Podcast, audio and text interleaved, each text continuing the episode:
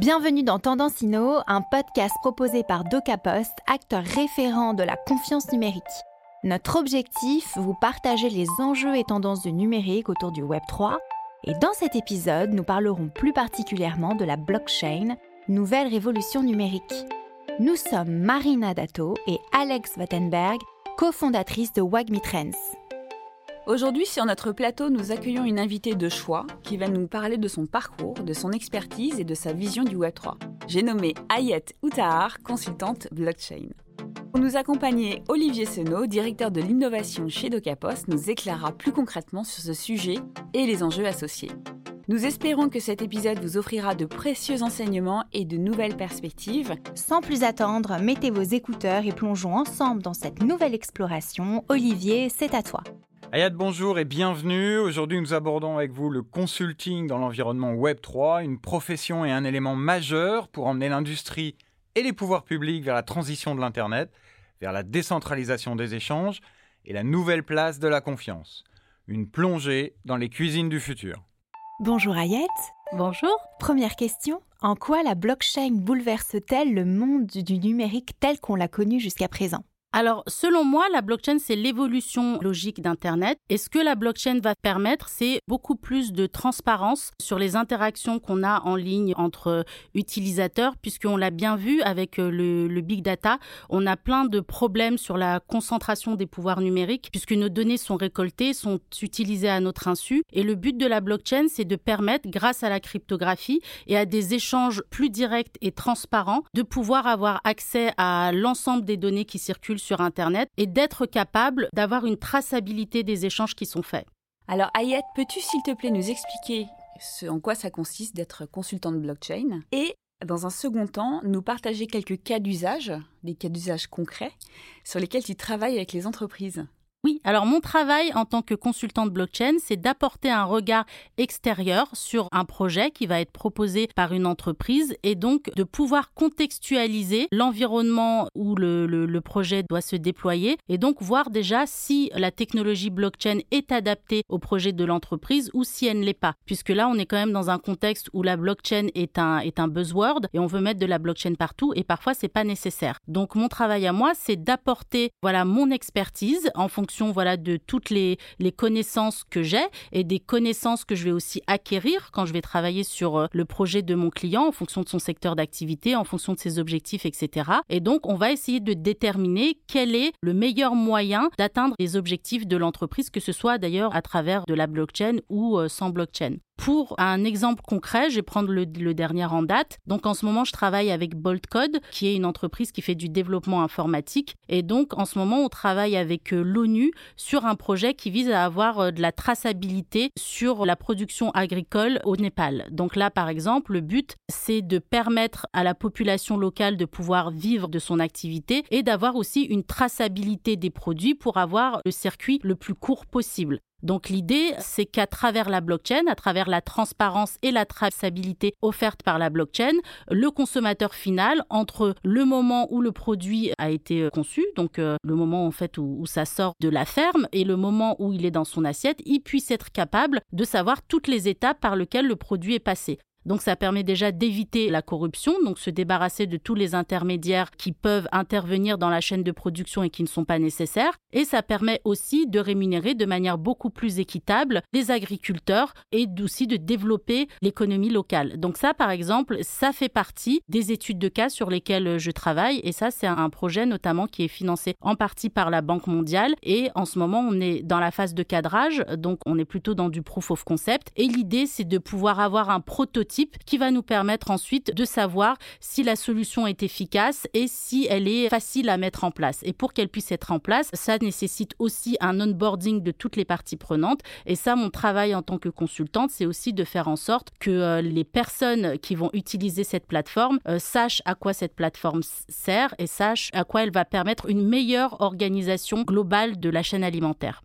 Merci Ayette. Selon toi, dans 5 ans, donc en 2028, quelle place occupera la blockchain dans la vie des gens et dans celle des entreprises? Alors, dans cinq ans, peut-être qu'on va être dans une transition encore. Donc, on va avoir des services qui vont être développés sur des blockchains et on va aussi euh, rester sur euh, des services qui vont être très centralisés puisque la transition, elle doit aussi se faire et je ne sais pas si elle va être rapide ou si elle va être lente. Ça, ça va dépendre aussi de la manière dont la technologie blockchain se développe puisqu'on sait que pour le moment, il y a quand même encore pas mal de choses à régler, notamment euh, l'interopérabilité entre les blockchains. Donc, le, il faut trouver ce fameux Wi-Fi moment dont on, on parle et donc trouver voilà une solution qui permette d'avoir une standardisation au niveau des blockchains qui permettent de faire en sorte que les différentes blockchains puissent interagir entre elles et que les usages puissent se faire de manière fluide. Donc euh, d'ici 2028, sans doute que tous ces problèmes-là vont être réglés, mais après, je pense que les usages qui vont être faits à travers la blockchain ne vont pas être massivement des usages décentralisés, mais je pense que la technologie blockchain, c'est une technologie, donc elle va être utilisée pour des services centralisés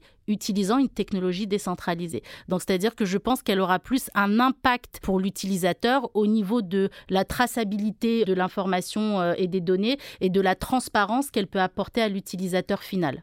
Ayette, avant de conclure, tu as participé récemment au Master Dev de France 2023 en tant que marraine de développeur. Peux-tu, s'il te plaît, nous dire ce que tu attends de cette communauté? Alors, pour moi, la communauté de développeurs, c'est une communauté à part dans l'écosystème numérique parce que moi, la manière dont je vois les développeurs, les bons développeurs, parce qu'encore une fois, il y a des développeurs, il y a des bons développeurs, les bons développeurs sont suffisamment euh, autonomes et suffisamment passionnés pour progresser eux-mêmes dans leur métier. Et souvent, ce sont des builders, donc c'est-à-dire que ce sont aussi des gens qui développent leurs propres outils à côté. Et il y a même parfois des développeurs qui développent leur propre langage de programmation. Et donc, je pense que la question, elle se pose plutôt à l'inverse, c'est qu'est-ce que nous, dans dans l'écosystème numérique, qu'est-ce que les développeurs attendent de nous et la manière dont on peut optimiser la communication qu'on a avec nos équipes de dev pour faire en sorte que on puisse tous ensemble collaborer et concevoir des outils qui soient les plus performants possibles. Et je pense que quand on travaille dans un écosystème euh, comme celui du numérique, c'est important d'avoir quelques notions techniques sans être totalement expert. Moi, par exemple, je suis chef de projet, j'ai pas besoin d'être experte d'un point de vue technique. En revanche, je m'intéresse quand même au métier des développeurs pour faire en sorte que quand je travaille avec eux, je sois capable de comprendre leurs problématiques et je sois aussi capable de les accompagner à mon niveau. Donc je pense que la question, elle se pose plutôt envers les managers, c'est comment les managers peuvent aider les développeurs à être plus performants dans leur travail et dans la conception technique des prototypes et des outils qu'on développe. Avant de conclure, Olivier va nous ouvrir les chakras de réflexion sur ce sujet. La blockchain, est-ce une révolution? Olivier, on t'écoute. Merci et merci Ayad pour cette plongée dans les affres de la blockchain au quotidien. Il y a quelques questions qui restent épineuses pour euh, continuer sur ta lancée du développement de la blockchain en 2028 et notamment quelques questions à la fois politiques et géopolitiques. Mais si on prend un petit peu de hauteur, on se rend compte aujourd'hui que c'est évident, le virage technologique a été pris. Euh, le virage a été pris par les, sociétés en général, par la technologie, et euh, aujourd'hui, ça marque une vraie rupture dans le continuum du progrès. Maintenant que le virage est pris, quelle est la prochaine marche à gravir? Est-ce que tout comme l'intelligence artificielle, il va y avoir une traversée du désert de 30 ans?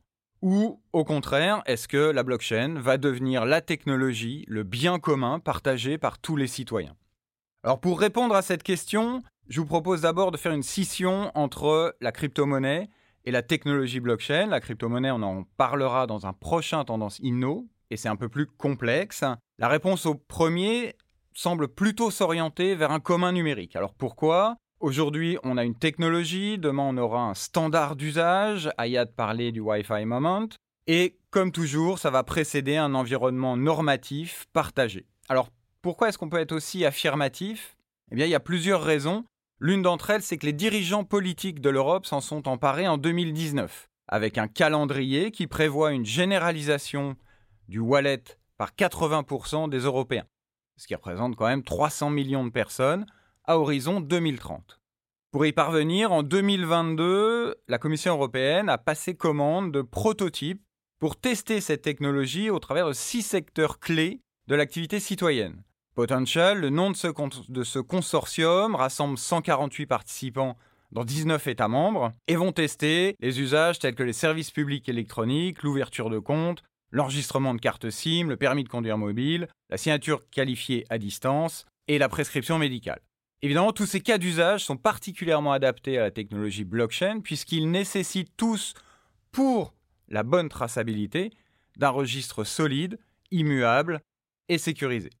Alors là, nous sommes face à un alignement théorique des planètes. On a l'environnement réglementaire qui se construit, la volonté politique qui a été affirmée au travers d'un calendrier, et une participation, une adoption de la sphère industrielle privée.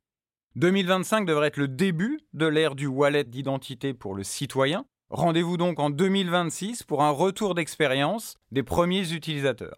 Et donc la blockchain sera-t-elle le prochain commun numérique? Vous avez 4 heures.